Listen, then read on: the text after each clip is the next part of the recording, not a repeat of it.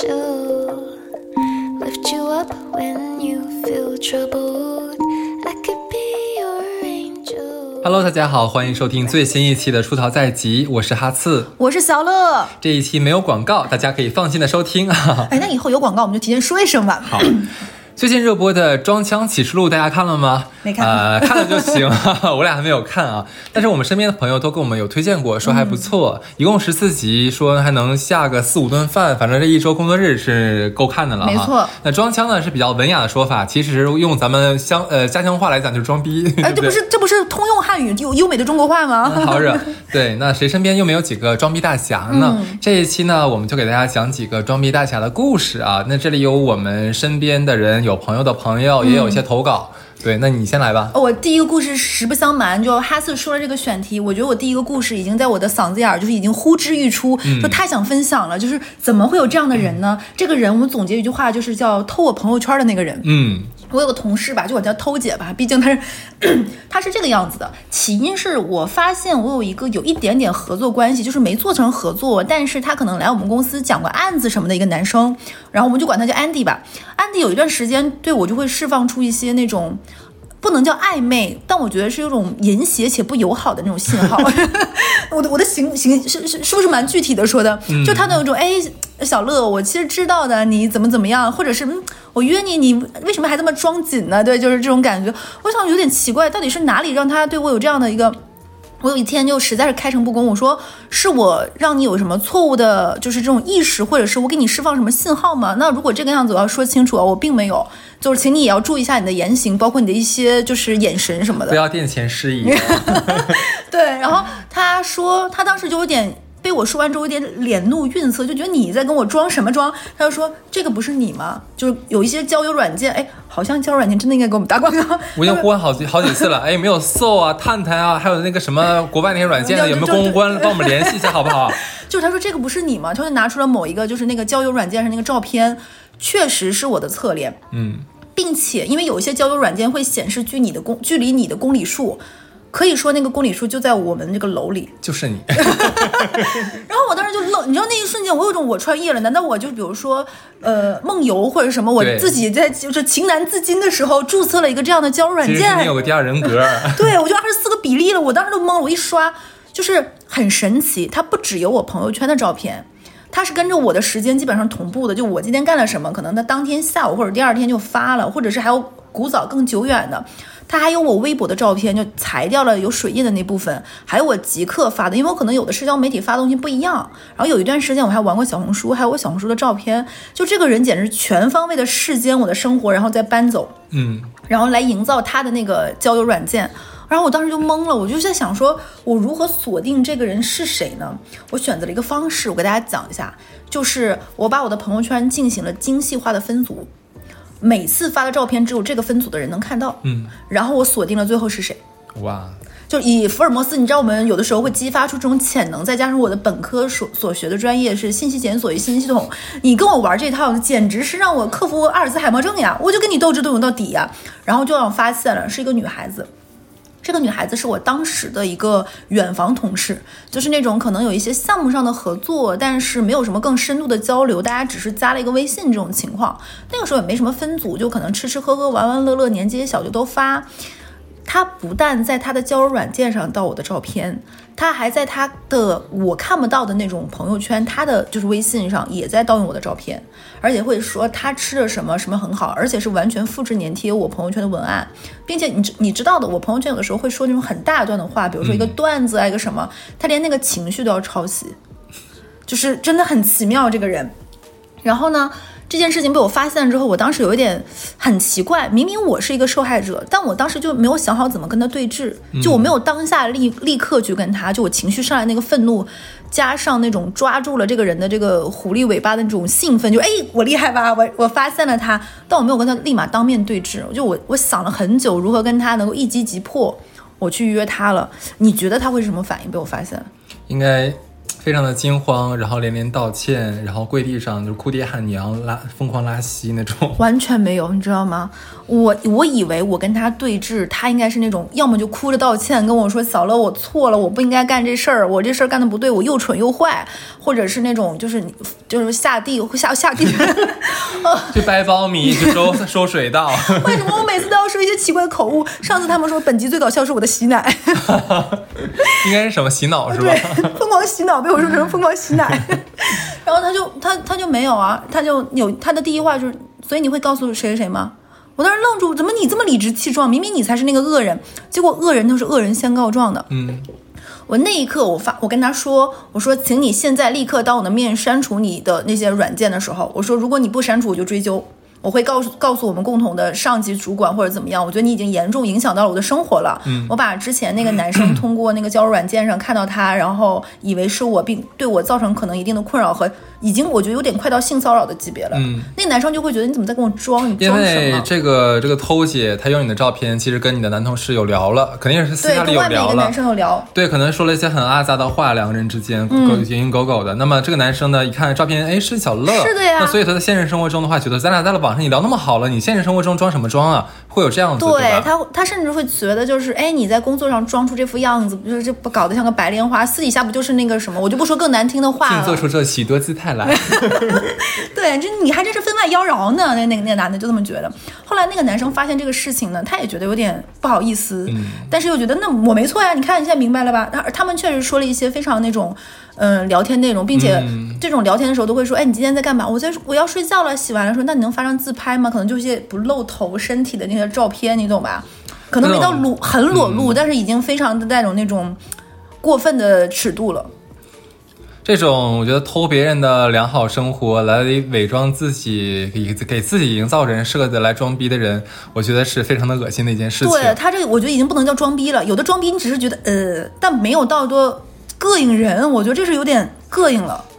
嗯，现实生活中其实这种事情是有的，嗯但是不会那么多。只是小乐，你这你比较狠，你对 摊上了。对，然后我让他当我的面必须把这些都删掉。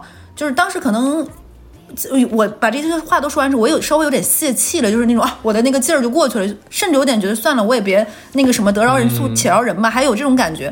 他当我面删的时候，我才发现他不止偷了我一个人，他好几个账号，每个人是一个人设吗？什么意思？不只是不止不止一个账号，你知道吗？因为你当他删的时候，你会发现不对，因为我会让那个男生给我翻他的，我会发现原来他给那个男生看的是一部分，他有另外一部分，而且他不止一个微信。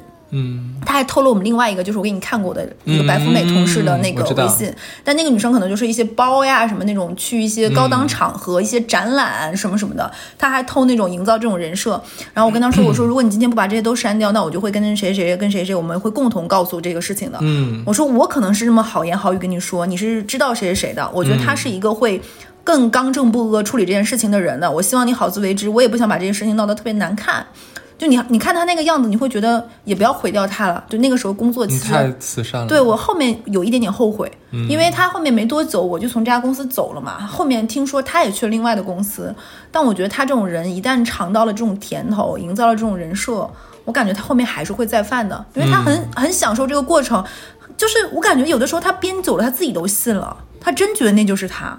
享受网上的生活，甚至于他有的有一次，你知道不是有一次，就那次我让他删的时候，他他说不是，这是我的。我说你放屁，那就是 你，你都自己都分不清谁是谁啊！他真的有这种感觉，而且他可能真的会看了我发了什么什么东西，他还去研究，然后那个什么，他本人的长相还有条件怎么样？没就还可以，就是普通，但但是你不至于，你又说我的生活有多好吗？没有，但是他就非要这个样子，他没有了自己的以生活。我对小乐这么多年的理解啊，小乐一般对女生是非常的，就是我觉得会给很多的包容度的。嗯，小乐对对一个女生说她长得还行，大家可以理解为可能就二三十分，这个这个程度。就是就是你你不懂，就是他可以过他自己很精彩的人生，他有他的特长，不，他没有的精彩的人生，就也很让我很就是这个事情让我困扰了很久。对，是吧？那我继续讲一个吧，有你跟你这个有点类似，就是有重叠的部分啊，但是呃人不一样。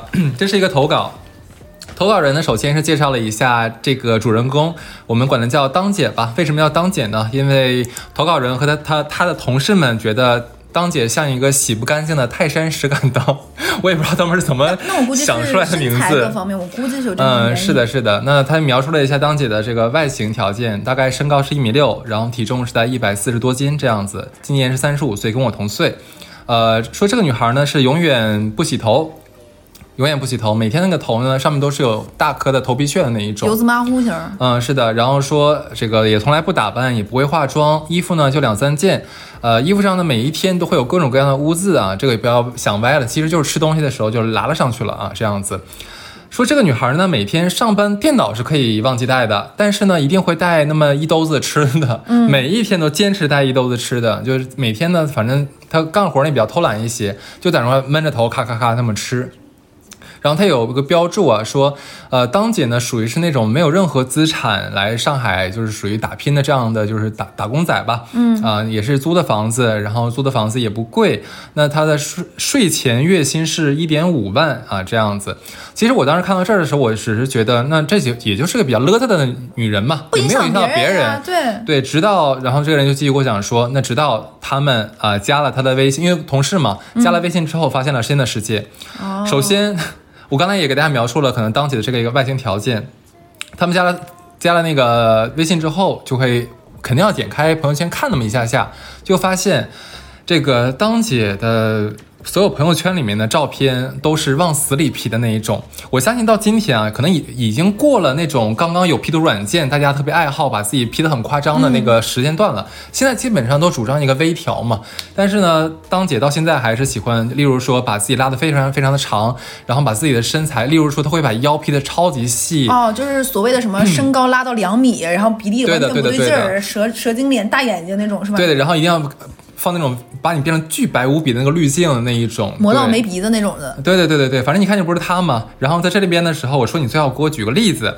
呃，投稿人说是有一次啊，他们公司呢有一个聚餐，啊，那聚餐嘛，大家肯定会有一个大合照呀，或者两两一拍个照片什么的。那结果当天晚上呢，就发现大家回到家呢，就发现这个当姐是发了一张呃发了一个六张照片的朋友圈，嗯，那脸和身材咱就不用说了，完 P 的完全是看不出来是她，而且呢，他还用美图秀秀改了发色。他本来就是黑色的头发嘛，他改了可能我忘记他说是红棕色还是红色了。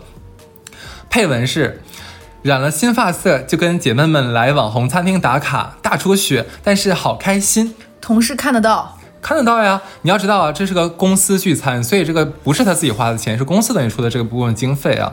那第二天在，上班的时候，大家就议论纷纷嘛，就这怎么回事儿？是什什么情况？他来了之后呢，那就是当事人也去问了他，哎，你这个啥意思呀？这个当姐跟你刚才那个偷姐就有异曲同工之妙，就是说脸不红不白，觉得非常正常。就说那公司聚餐的钱就是从我们兜兜里掏出来的呀，那要要是不是公司从我兜里掏这个钱，那我就可以用这个钱染这个发色了呀。你知道，当时一听，他他逻辑好像自洽了，自洽的对对对，我竟然一形成了一个闭环对我给他我被他搞语塞了，真的是。对，反正大概呢，基本上这个当姐吧，他们所有的照片，就所有的朋友圈，嗯基本上都是以完全不是实在的事发生的事情，也不是实在的他自己的照片来这么发的、啊。就是一个风马风马牛不相及。就是为什么我说当姐的故事跟你刚才偷姐的故事有异曲同工之妙呢？当姐也特别喜欢偷图，但是呢，他偷的不是身边人的图啊，他一般是在网上，例如说小红书呀、或者说大众点评里面偷图。假装自己去过一些什么高档场所吧，例如说他他会在网那个朋友圈里秀珠宝呀、秀名表啊，但是呢，其实没有一样是他的，因为你这些图片你在网上找一大堆，你知道吧？嗯。然后呢，有一次呢，他是说自己去打高尔夫球了，关键是他配了一张，就是他以为是像自己的照片儿，但那个里面那个人不是他。这个关键是你不是你的话，一看就看着不是你啊。对呀、结果呢，第二天呢，同事们觉得觉得他很有趣，就问他说：“你这个那个是女的是谁呀？”他说：“是我呀。”他说：“那怎么不像呢？”啊，其实就是因为我戴了墨镜，涂了新买的口红，所以你们看不出来了啦。哦，真的，就是他他每天都会撒这种，就是一下被揭穿的谎。他心理素质真的是奇好。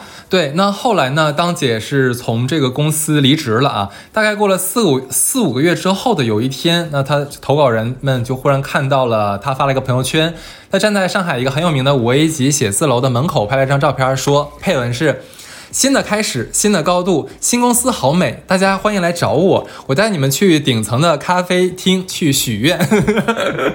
我当时，我当时他把这个截图给我看的时候，我就我就我就我懵了一下，我说为什么要去五 A 级写字楼许愿里面的咖啡厅里面许愿呢？我也没太搞搞懂，你知道吧？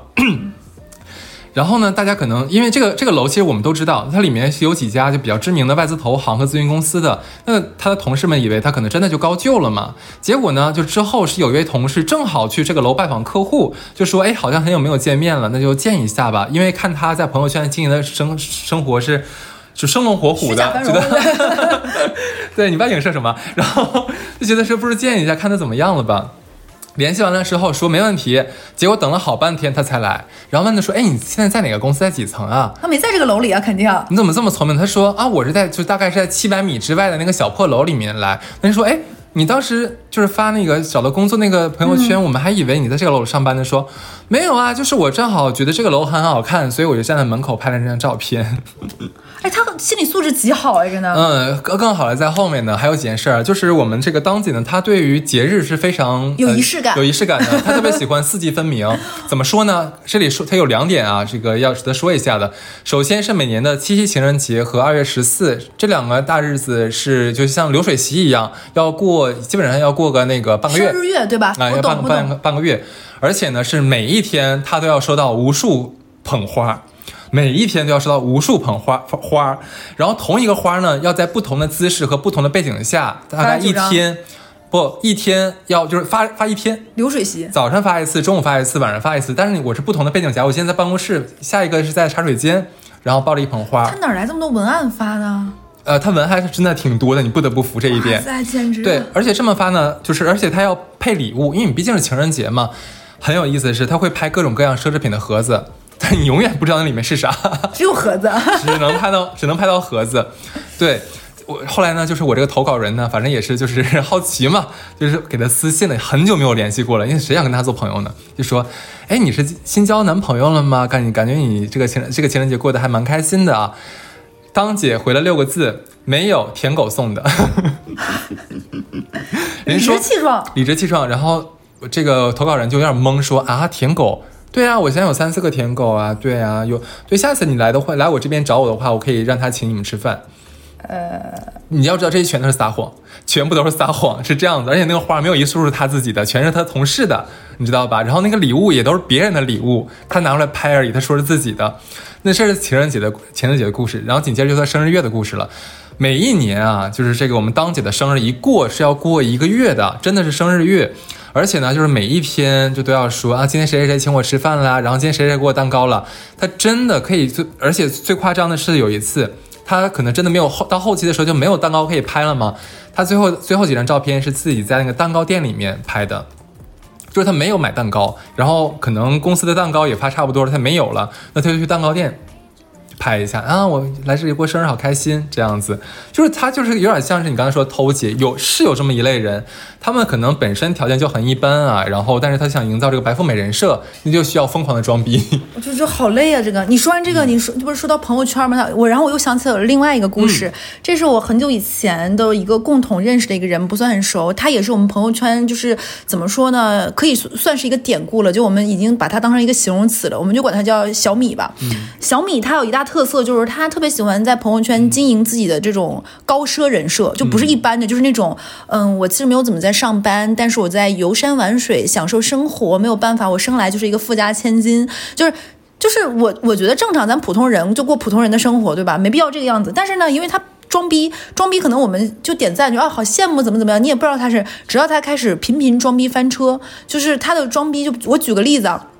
他在我们国内七八月份的时候，他就说，嗯，好烦呀，又去澳大利亚，要坐好久的飞机，然后在这边都不知道比基尼穿什么样，然后发自己的比基尼图。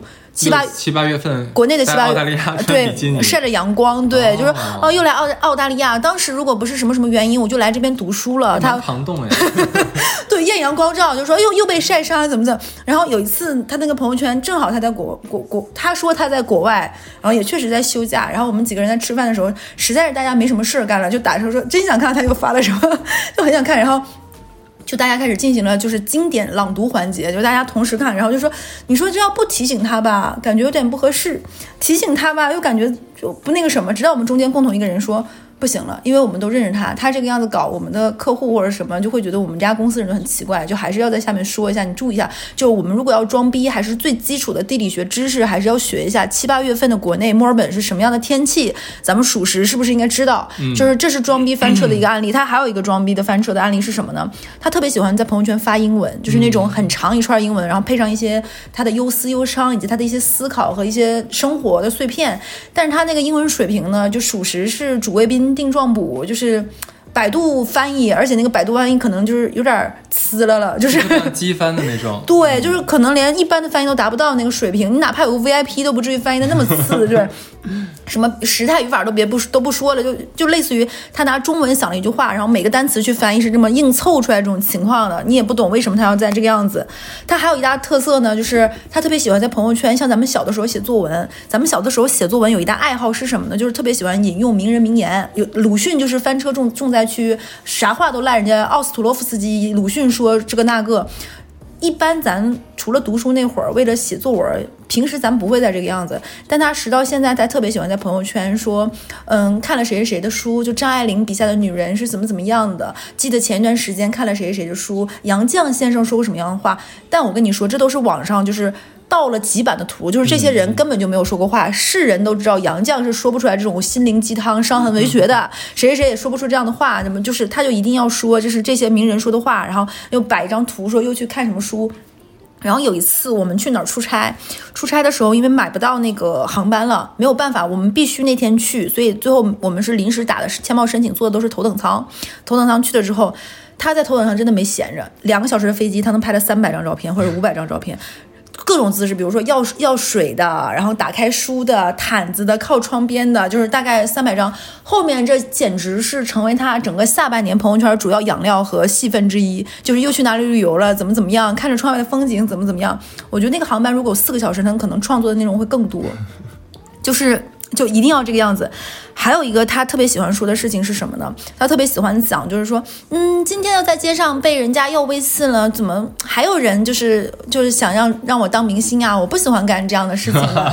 这是一类，你知道吗？这个文案它是几种文案交替发，这是第一种。第二种文案说说，哎呀，怎么回事啊？今天去哪里来买东西，还以为我十八岁，还怎么怎么样？哦，哪里说我像我十八岁了？就是这种情况是必须要通过电机治疗才好用的。还还没有说，然后就是说，然后然后你前面不是我是怎么想起这个故事临时加进去的呢？就是你前面不是说他会拿不是自己的图说是自己吗？嗯。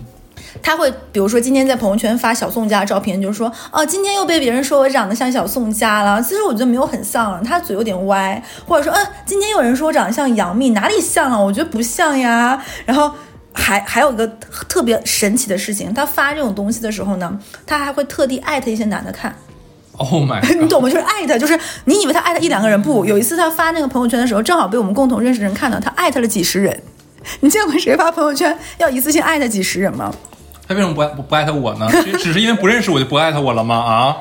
那你跟他说呀，然后他是这几种，就是从各个角度夸夸奖自己的美貌，而且都是别人说，啊又被搭讪了，哦我像明星，哦又有人说我像十八岁，就是大概这有七八种文体，就是不同的切换。如果只发一个，就显得有点失真，并且有点乏味。但装逼就不会有层次，就不会有前调、中调和后调，像香水一样这种。他一定要这几种文案轮流发，中间再配以他的各种，就是那种可能会翻车，又去哪哪哪旅旅行了，又哪。最神奇的是有一次，他跟我们说他去美国。就是说，最近实在不知道怎么花钱好，他要去那边大赌一下。对他就是这么说，就真的很想花钱，不知道想想感受那种挥金如土一尺挥斥方遒那种快乐的生活。我知道这种生活你们可能是感觉不到的。结果呢，就被我们同事在七浦路遇到他。然后我同事说：“那七浦路挥金如土也蛮开心的。”真的被人遇到了，好 low 啊！对，然后他说啊，办签证出了点问题，所以没去啊，真的逊毙了。然后，然后我这次朋友圈发的照片是我上次去发的，就回忆一下那时候的美好了。上一次上辈子吗？就这个是。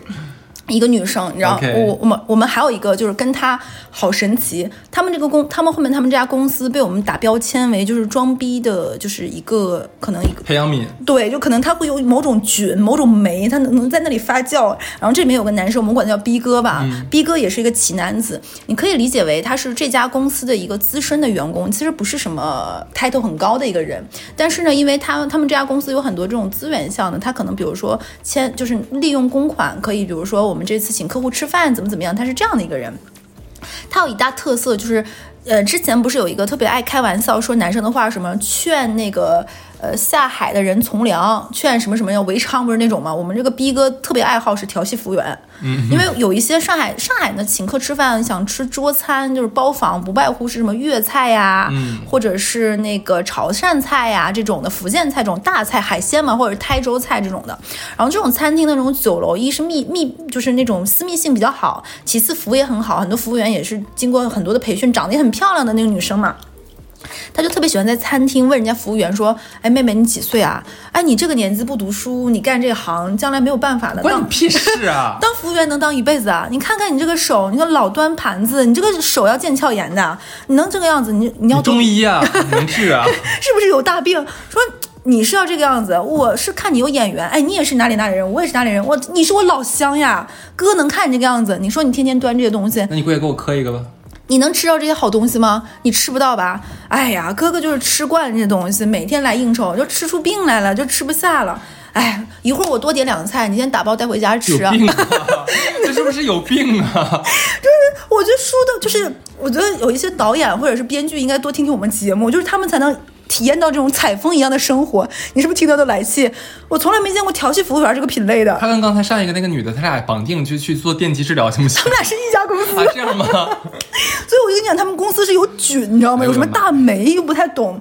然后呢，他特别夸张，就他们这个 team 是这个样子，就是呃，这个 team 比如说今年赚了一百万，我举个例子，大家的比如说出差报销高铁，或者是关于这个项目花的钱都可以报销。但是说白了就是，比如说赚了一百万，扣了这些钱，剩下七十万，我们分就分这七十万。其实大家平时出差什么的都比较省，因为最后想。分到的钱多一点嘛，很多我估计很多项目制的人大家都懂这种的。然后呢，可能有一些，比如说请请人吃饭或者什么，会有一些报销。这个男的呢，包养了一个小三儿，然后也是他装逼的一个环节，就显得自己这才是一个上流社会的人呢。他跟那个女生肯定也撒谎了，自己是这个项目里一言九鼎的，多少的资金都是他融过来的，怎么怎么地的这样一个男的。然后他的一个特色就是，他给这个女的买个卸妆水都要报销。就最后一看他的发票很神奇，就可能大家有个默许的额度，这个月两千或者五千这个样子。他那个发票你看有鞋的，有化妆水的，然后还有那种买的一瓶香水的，呃，吃饭的都已经很少数。这个不合适吧？他就能干出这个事儿，后来就被人就揭发了，说你是不是有点恶心了？然后他跟人家义正言辞言辞的说，那你报这些发票，我也报这些发票，凭什么我不能报这个？那你知道我这鞋是给谁买的吗？我是给客户买，那你去问客户呀。那我好呀。对啊，后面他那个领导说行啊，我跟那客户很好，我今天晚上跟他吃饭，我就问问他那个鞋是不是你送的。嗯，然后这个男的就，而且他是他他们这帮人就除了装逼之后，他们有一个极强的心理素质。撒谎的时候就脸不红不对，就是心理素质极强，你也不知道怎么做到的。然后他他不但调戏人服务员，还说什么哎呀，今天这顿饭吃没吃饱，你等晚上的时候咱俩再单聊。我在外面那个哪个地方，然后呢，他还特别喜欢去什么洗脚城这种东西，一充充钱充很多，说请客户。其实都是自己，就比如说我喜欢这个姑娘，我就充给她，我是给你充业绩的，啊，我给那个充业绩的，他就搞这套。这个公司，你们这这个公司 他们这个公司倒闭了，也难怪了。活该呀、真的是。我给大家讲一个吧，那就啊，嗯讲一个就是茅台姐吧，因为上面我跟小乐其实讲了几个算是比较啊平民的姑娘啊，但是一定要包装自己是那种高奢啊白富美，人设或者是这。种这个男的非得包装自己是有钱大哥，对，那接下来讲一个呢，他这个人呢，真的就他算是个白富美吧。嗯，那当然不是说他出身了，因为他早年的时候做销售，的确赚到过一些钱啊，也是目前为止的话，也算是那种混圈子能混上桌的那一类人，是吧？呃，因为经常混这种高端局，跟大佬们一起吃饭，他也就觉得自己也是大佬了，自己跟其他的女人不一样。哎，这句话不是我说的啊，是他自己的原话。这个也是一位朋友投稿，给大家念一下啊。那有一次呢，他跟这个投稿人和另外几个朋友一起去吃饭，在席间就说：“哎，你们知道吗？我昨天跟叉叉总一起吃饭，这个叉叉总有括号说是一圈子里一个非常德高望重的初代大佬。你们知道他跟我说了什么吗？他说我是他尊敬的女人呢。他说完之后，我们在场呢都互相看了一眼，正常人哪有这么说话的？他继续说。他说初见到我，以为我只是个花瓶，但是我坐在坐在他身边之后，听我说话，他觉得我不一样，我是一个让他尊敬的人。我就对他说：“叉叉总，谢谢您的尊敬。您在看到我第一次就觉得我值得尊敬，那么再多看我几次就知道我跟其他女人不一样。我骨子里面是有乾坤的。美貌其实是我的负担，我不想大家只知道我是一个美女，我希望你们能看到我的内在。您特别特别的让我感动，因为很少有人这么快就能懂我。呃，我们在场的人谁也不想接他的话茬，就随便应付了几句。就哪知道他还没完，说。你们知道为什么我能有今天的地位吗？我当时其实我在想，他有什么地位呢？其实就是因为我跟你们大多数女人是不一样的，因为这个市面上大多数女人都是靠男人，而我是让其他男人尊敬我，他是妈祖吗？他以为是，对吧？然后，然后这个这个投稿人说，我真的笑死了。他做他是怎他做销售怎么赚钱的？我们这些人心里都太有数了。但是看破不说破吧。后来一次大佬局，投稿人和茅台姐都去了。席间，茅台姐看到大家聊疫情复苏之后的航空话题，她就开始表演了。那肯定得的。嗯，叉叉总，你知道吗？上次我跟另外那个老总，就是那个德高望重的大哥，一起吃饭，他说我是让他尊敬的人呢。他这句话让我很感动，也很惶恐。我要继续努力。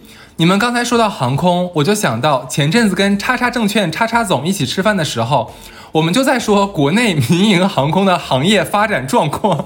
哇，其实呢，我最看好的就是春秋航空，因为它背后有君瑶集团。哎，说到这里，席间有一个是某投行的老总，哎，就坐不住了，因为呢，他说错了。这位老总觉得，如果自己不纠正他，会让别人觉得，哎，是不是你这位老总也不知道啊？你做金融的，你也不专业呀？就直接怼他说，君瑶是吉祥航空的股东。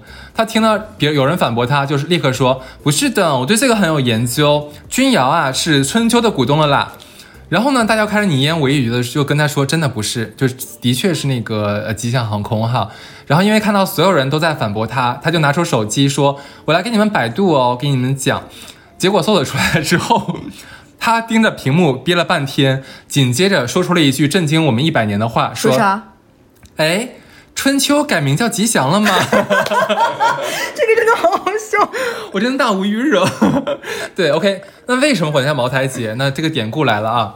下一个故事就让他呃，我给你念。下一个故事就就知道为什么叫茅台姐由来了，是因为我们有一个朋友开了一家意大利餐厅，开业的时候呢也叫了茅台姐。本来呢，大家都大家都好好的，结果就是老板敬酒敬到他们这桌的时候，茅台姐死活都不举杯，说不好意思，你开业我亲自来就是给你捧场了，但是呢，这酒我就不喝了。老板，老板当时就懵了呀，就说：“哎，虽然咱们今天就是这个酒招待的酒也不是那种成千上万的，可能你平时上那个那种场合吃的那种，是不是？但是应该也还可以。就问说，你要不要看看店里面你喜欢喝什么，我给你开一瓶。哎，挺挺挺好的。对对对，因为的确是应该让今天的客人宾至如归嘛。对。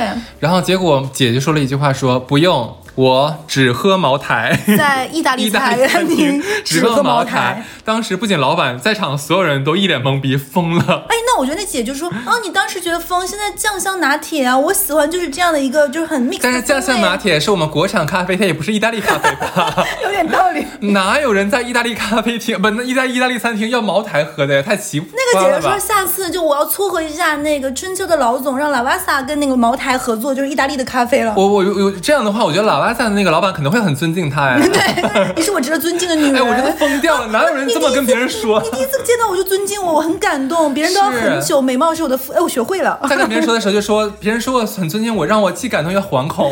我要继续努力。别人都知道我是哎，我真的，他这说辞真朗朗上口，很上口，很上口。这就是茅台姐的故事，谢谢这位投稿。你说完这个就是不是就是还是有点钱，然后他还蛮炫耀的嘛？对。那我这时候不得不祭出我的一个曾经的前同事了。这个前同事他们家其实挺有钱的，但是这个前同事有一个非常迷之爱好，跟大家分享一下，就是她是那种可能家里的原因，或者是她老公或什么原因，她是不太发朋友圈，就不好炫耀嘛，因为这会影响到家里的嘛。但是她内心这种熊熊的这种装逼之火是没有办法按住的。你说她买了这东西给谁看呢？她得炫耀吧。于是乎，她当时在我们公司干了一件特别别别具一格的事情，她把我们几个人拉了一个小群。然后在群里给我们直播她又买什么了。就比如说这个姐，我们就管她叫她，她的英文名叫那个 Tiffany，Tiffany 在拉了一个群，她给我们拉就说，她就开始夸发十几个图，啊，这个视频的试的那种，然后就那种很多那种奢侈品店，它有专门的那个后面的珠宝的时候台嘛，她就去那里试，她就说好烦哦，今天有什么东西，快帮我看，这个耳环是不是很好看？她说这个就全亚洲只有什么，快帮我看这个好不好看？然后在群里艾特我们，我们没有人回她，她还能自己自己自说自话的说下说下去。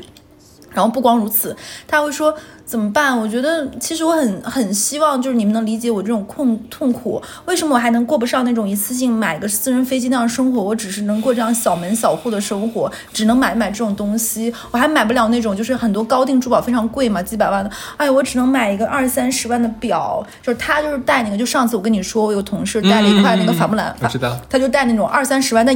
贼磕碜，在磕上就五颜六色，就跟那个小孩水彩笔画的那玩意儿，他要带着那个东东西。他说：“哎，我只能带这种东西，没有办法带更贵的。我不知道你们懂不懂？嗯，你们看我这样，我知道你们很羡慕我的生活，怎么样？但是你们不知道我的不开心。我觉得这种痛苦和压抑，我从小就过着这样的生活。你去电击一下就好了。哎这今天这集要送多少人去电击？我就问你，全部全部去 打包是吗？打捆儿啊？对，然后然后他就。”他说：“真的好烦，就是这种你你们会觉得我很开心，其实我并没有很开心，我很痛苦。就我就是那种生在了那种就是就是到达的那种终点的人。但是终点之外，你们知道吗？什么叫山外有山，人外有人？我每次学习那种天体物理，我都会有点感动。我能在宇宙物理的知识之中明白个人的渺小和世界的宏大。我觉得你们没有办法懂得，因为你们眼里只有六便士，而我是看能看到月亮的女孩。大家可能觉得这位姐的说辞太。”特别的感觉就很假，对不对？因为小乐之前给我看了他们那个群，我看了一眼，是真的。然后就很妙，你知道吧？然后我们把这个事情跟我们另外一个朋友说，他说我有这样的一个朋友，那个朋友是龙姐，龙姐也是一个有钱大姐。这个龙姐就特别喜欢跟那个我们另外一个姑娘说说话，就是不不用回复。前面的我们这个小姑娘还会象征性的意思就说，嗯，很不错呀，很喜欢，很棒哦。后面发现你不用，她可以自说自话的，就是哎，我又去了哪个哪个奢侈品店，你快看，唰发十来个视频，几个图，然后说一下。然后可能我们这个女生过了一会儿回复说，嗯，很好，刚刚有点忙，没有看手机。她说啊，没关系，我在哇。这个这个因为这个。朋友，我们也认识嘛？对，哦，就特别可怕的一件事情啊！当时是那天我们正好见面，嗯，然后呢，我说你把龙姐的微信给我看一下好不好？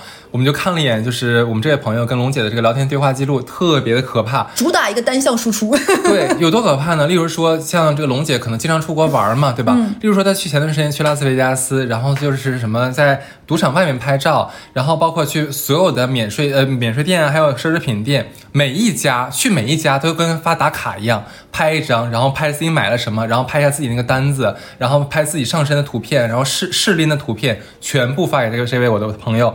关键是你刚才说的是十几条，然后我朋友回复，嗯，最长的一个是我们特意数了一下，是龙姐发了八十七张照片之后，朋友才回了一个，哇，好美，好漂亮哦，真的好开心哦。够了够了，他就可以继续了。然后龙姐没有理他，继续发。对，就我感觉龙姐可能有十几个这样的朋友，你知道吗？他就定向每个人都得转发。我后来问了一下，说他为什么？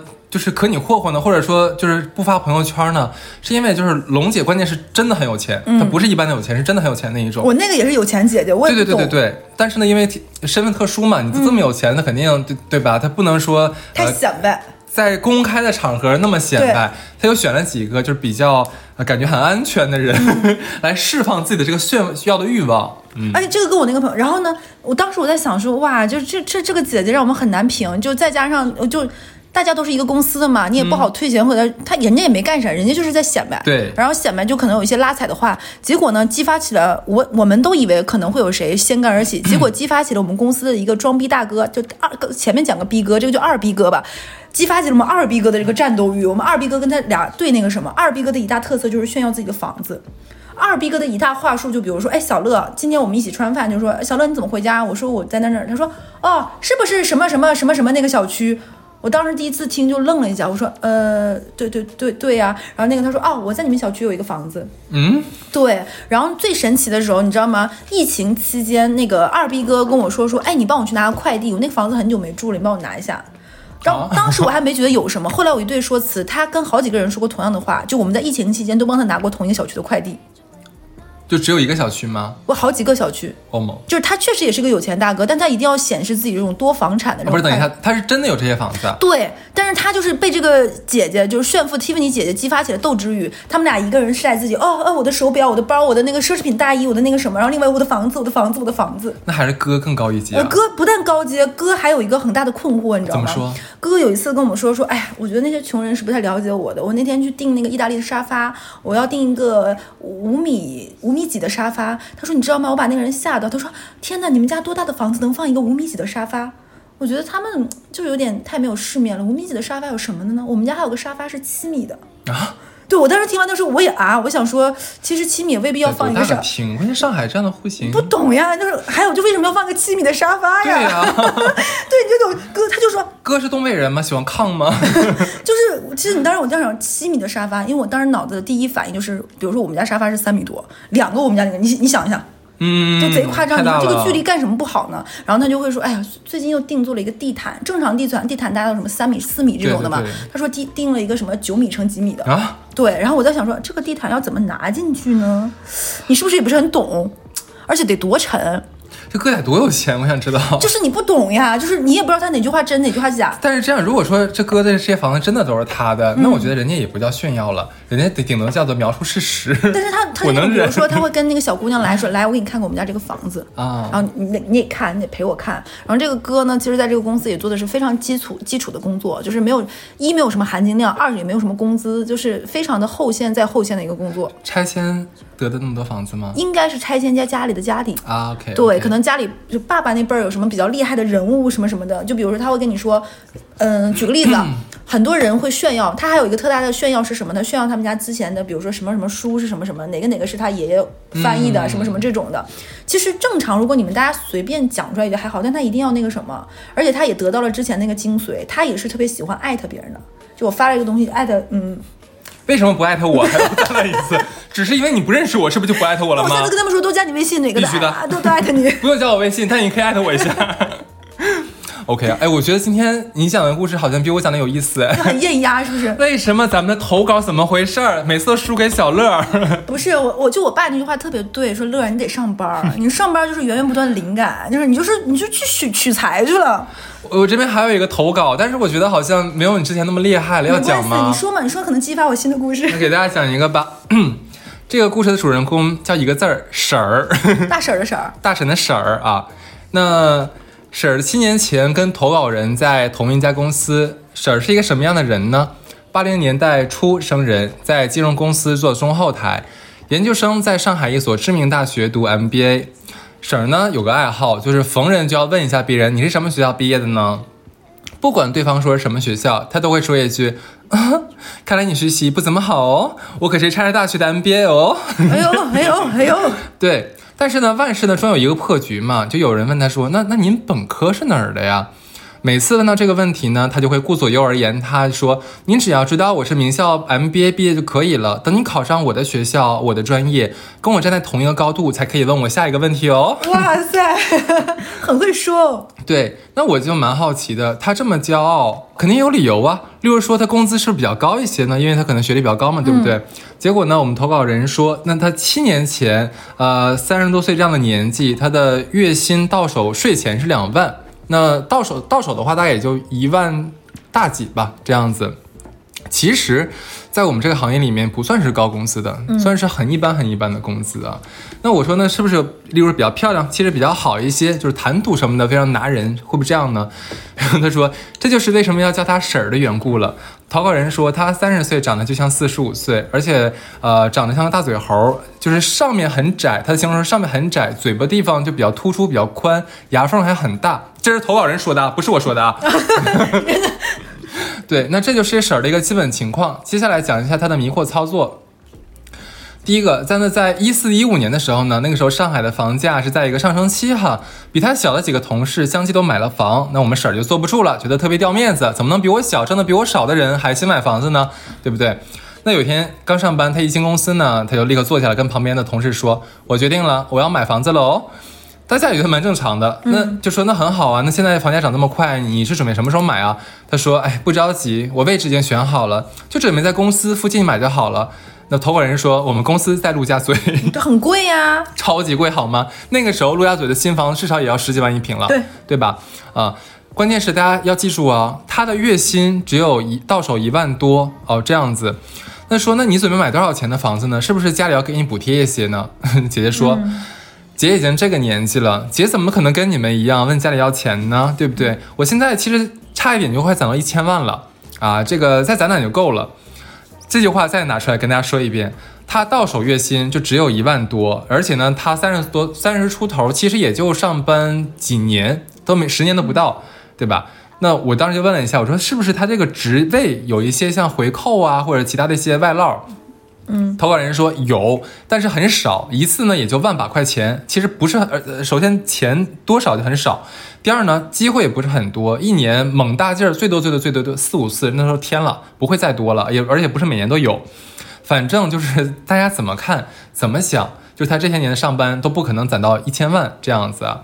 OK，那说完了他炫耀自己的财力，紧接着呢就要炫耀到自己的情感了。讲到感情呢，就截止到目前投稿为止，是到现在还是单身一个人啊，没有男友也没有结婚。他的眼光非常的高，公司里面所有的男的他都看不上。倒不是说他嫌弃别人呃男人的人品，而是觉得男同事们都很可怜很可悲啊觉得是可怜的打工仔，是上海最底层的人。那咱们不是打工的，他不是？嗯，他不觉得，就是很双标嘛。他有句是李明言说：“你看到他们了吗？不要跟他们在一起。他们放到欧洲的古代，就是王公贵族的附庸的附庸。这个不是咱初中的时候那个政治里面那句话吗？” 首先啊，必须要说，在上海呢，做金融其实已经算是所有打工行业里面待遇各方面门槛都算比较高的了，对不对？而且呢，这个行业里面，这是我说的，我觉得在我们这个行业里面，其实很多都大家都是名校毕业，家境也不会特别差，至少都是小康以上，这个算是大多数。那就算把这个薪水拉出来横向来比较，其实，在各个行业里面，金融业都算是收入很不错的了已经。但是呢，咱们这个就是那个婶儿看不上，不上嗯因为你是打工的，对吧？那我们来看一看婶儿之前的男人有多牛逼呢？那就是她之前有个前男友，她自己说她自己有个前男友啊，但是呢，所有人没有人见过她的照片，没有人知道她的存在。每次一问呢，她前男友在国外，每次都这样子，就薛定谔的前男友吧，这么说。而且呢，每一次当婶儿听到了其他女同事在聊自己和男朋友的故事的时候，那她都会插嘴说：“啊，我有个前男友啊，就是我前男友，你知道有多爱我吗？你们啊，就是没吃过什么好的。我前男友对我多好，是你们想象不了的。他在开黄腔吗？但是呢，但是呢，最终呢，就是婶儿呢，还是毅然决然的跟男朋友分手，跟这么好的男朋友分手了。么呢理由是什么呢？是呃，婶儿自己原话说：“我问，我问他，我们要一起赚多少钱才能财务自由？”前男友说几千万，我立马分手。因为在我的人生规划里面是不能低于亿的，你的规划里面居然不是以亿为单位，你还怎么能站在我的身边？哇哦，投稿人说，我当时就拿出计算器算了一下，按婶儿每个月月赚两万来算，想赚一个亿，他不吃不喝还要打工四百一十六年，真他妈坏。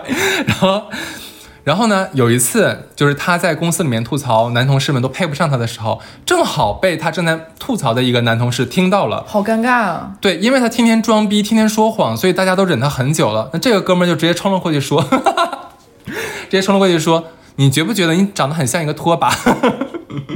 这个是投稿人说的，不是我说的啊。然后呢，他就卡巴卡巴自己的大眼睛，没有说话。投稿人怕他受刺激，问他说：“你没事吧？还好吧？”他说：“一个打工仔的话，我怎么会放到心上？”之后呢，就拿出一根口红开始涂。投稿人说：“涂完更香了。”我觉得他干嘛攻击别人啊？如果你只是装逼，我觉得还好。嗯你背后说人坏话，然后说人家是打工仔，你他看不起所有的男同事、女同事，女同事他也看不上啊，觉得他们都好过。分呀！对，那继续继续。刚才呢，他秀完了自己的财力，去秀完了自己的桃花，那么继续呢，他还要秀自己的智力。嗯，那个年代，其实我们金融行业是很流行考证的，我们这个考证的行业嘛，最好我们金融业最好的证是 CFA 啊。那那个公司里面，就是投保人的公司里面，当时也很流行考这个东西。有一个同事呢，就直接是考到了就是 CFA 的持证人，就三级全过了，这是个非常厉害的证书啊。那个婶儿呢就坐不住了，说：“那我也要去考。”然后说：“那你看他用四年才考下来这个 CFA 三级，其实是这样子啊，每每一年只能考一级，最短最短就是三年。其实四年的话，我们觉得很正常的一个时间段。对对，然后呢，他就说他要去报名，结果到了报名那一天，就是投稿人就问他说：“哎，你有没有不要忘记报名怎么样？”报什么名我不要报名，我觉得 CFA 这个证书不行，我不认可。他不认可，他不认可 CFA 这个证书。他是个认证机构是吗？就你应该知道 CFA 证书含金量多高了，算是整个就全球金融算第一考了。然后呢，他就说，我我想了一下，我决定还是要去考 CPA，就是注册会计师证。是这样啊，CFA 呢是全球算是最认证的一个金融证书，CPA 呢算是我国最认就是最最 top 的一个金融证书了。考没考下来吧一？共有七门这个考试啊。然后呢，我朋这个这个投稿人就问说，你为什么要考 CF CPA 呢？他又婶儿说了一句话，因为我考 CPA 不用看书啊。嗯，啊，然后呢，这个我们婶儿呢就一次性在同一年里面报了五门，一共七门考试啊。这个这个考试具体我不跟大家讲了，就是考报五门，就是投稿人说以婶儿的工作能力来看，其实他每一门以婶儿的这个工作能力都要自己学一两年，嗯，他就报了五门。最后呢，就是婶儿说有点吐口了，说不最开始不是说不用看书不用做题吗？说五门的话压力可能还是有一点点大。那我可能还是要买一套卷子做一下试一下的，其实也不用做完，我可能做一套就够用了。就练练手，对，最后呢，就是我们说那，有没有去考呢？考过没？也没考，没去，他就是喜欢交考试费，是不是？没说完呢。这两件事过去之后呢，姐，呃，这个婶儿呢又有新花新幺蛾子了。这个里补充一个交代一个点啊，就是投稿人说，其实婶儿就属于那种对自己评价过高，但其实跟他本人的能力又不符的人。好公司呢去不了，现在的公司呢又看不上，那就是他就想说一个出路，就是我不行就出国读书吧。嗯嗯，出国读书的话要干什么？你肯定要考英语，对不对？然后正好就是公司里，你记不记得前面讲了，有一个有一个同事已经考下来 CFA 持证人了，对吧？那个人呢，之之前也考过雅思，裸考七点五，很高相当相当高的分数，相当相当高的分数了。就说那你要不要就是开始报个班，怎么怎么样？然后我们婶儿说了一句话啊，雅思还要看书还要学啊？如果雅思考不到八点五的话，还用说吗？同志们是这样的，他不知道雅思满分是多雅少分？思满分九分，对，他是不知道。我刚刚特意查做节目之前，我特意查了一下雅思八点五分在中国地区的一个考试通过率，我不知道我看的这个准不准啊？是一个机构发布的，是万分之二，非常非常难，很难很八难，点五四门就听说读写，你要考到八点五的平均分，非非常常难。有一科能跑到八点五，我都觉得很牛掰了。我也是，我当年出国留学的时候，我都都没有这么高，我考不上去。我雅思准备了很久，就铅笔一大把，我最后也才考了七分，啊，那对，那你很厉害了，那很厉害了。考了很多很多次。对，姐说了，不用考试，不用看书，裸考八点五哦。他他骂的就是我呀，就 是太牛逼，太牛逼了！然后最后的话，他讲了几个零散的知识，零散的关于婶儿的点，大家讲一下吧。就婶儿呢，每天都特别喜欢穿巴宝莉的风衣，就是投稿人数了一下，他大概有七八件。嗯哇，其实很多了，而且呢，他有几件那个香奈儿的那个外套，其实也很贵的。啊。对，然后他就说，每次都是这个衣服呢，都是我同学在国外回来的时候，我让他帮我带回来的，都是真货。结果呢，有一天，我们另外一个同事去 上海就专门卖假包、假什么的地方撞到他了。这个跟我那个说在是说在美国要大消费，然后最后在七浦路撞到有什么区别？啊，一样的，一样系统都的，大家装逼都有很大的相似之处呢。对对对，OK，那这就是今天我们给大家准备的几个装逼的故事。对，我觉得这个故事让我最大的感受就是这帮人的心理素质是真好呀。你不好的话，也不可能装这么久，装的这么蛮成功的。对，好的，那这期就到这里。呃，那我们希望评论区的话，你有经历过什么装逼的事情，或者您自己的故事，都可以在评论区告诉我们，我们 PK 一下喽。是的，也可以关注我们的微信公众号，然后给我们的后台留言，加客服微信都可以。好的，那这就这样吧，拜拜拜 you feel troubled, I could be your angel. Write a script your mind can follow. Cause I know you've been so worn out. You need a little slowing down. I'll turn your pillows into clouds. Turn it into clouds, yeah.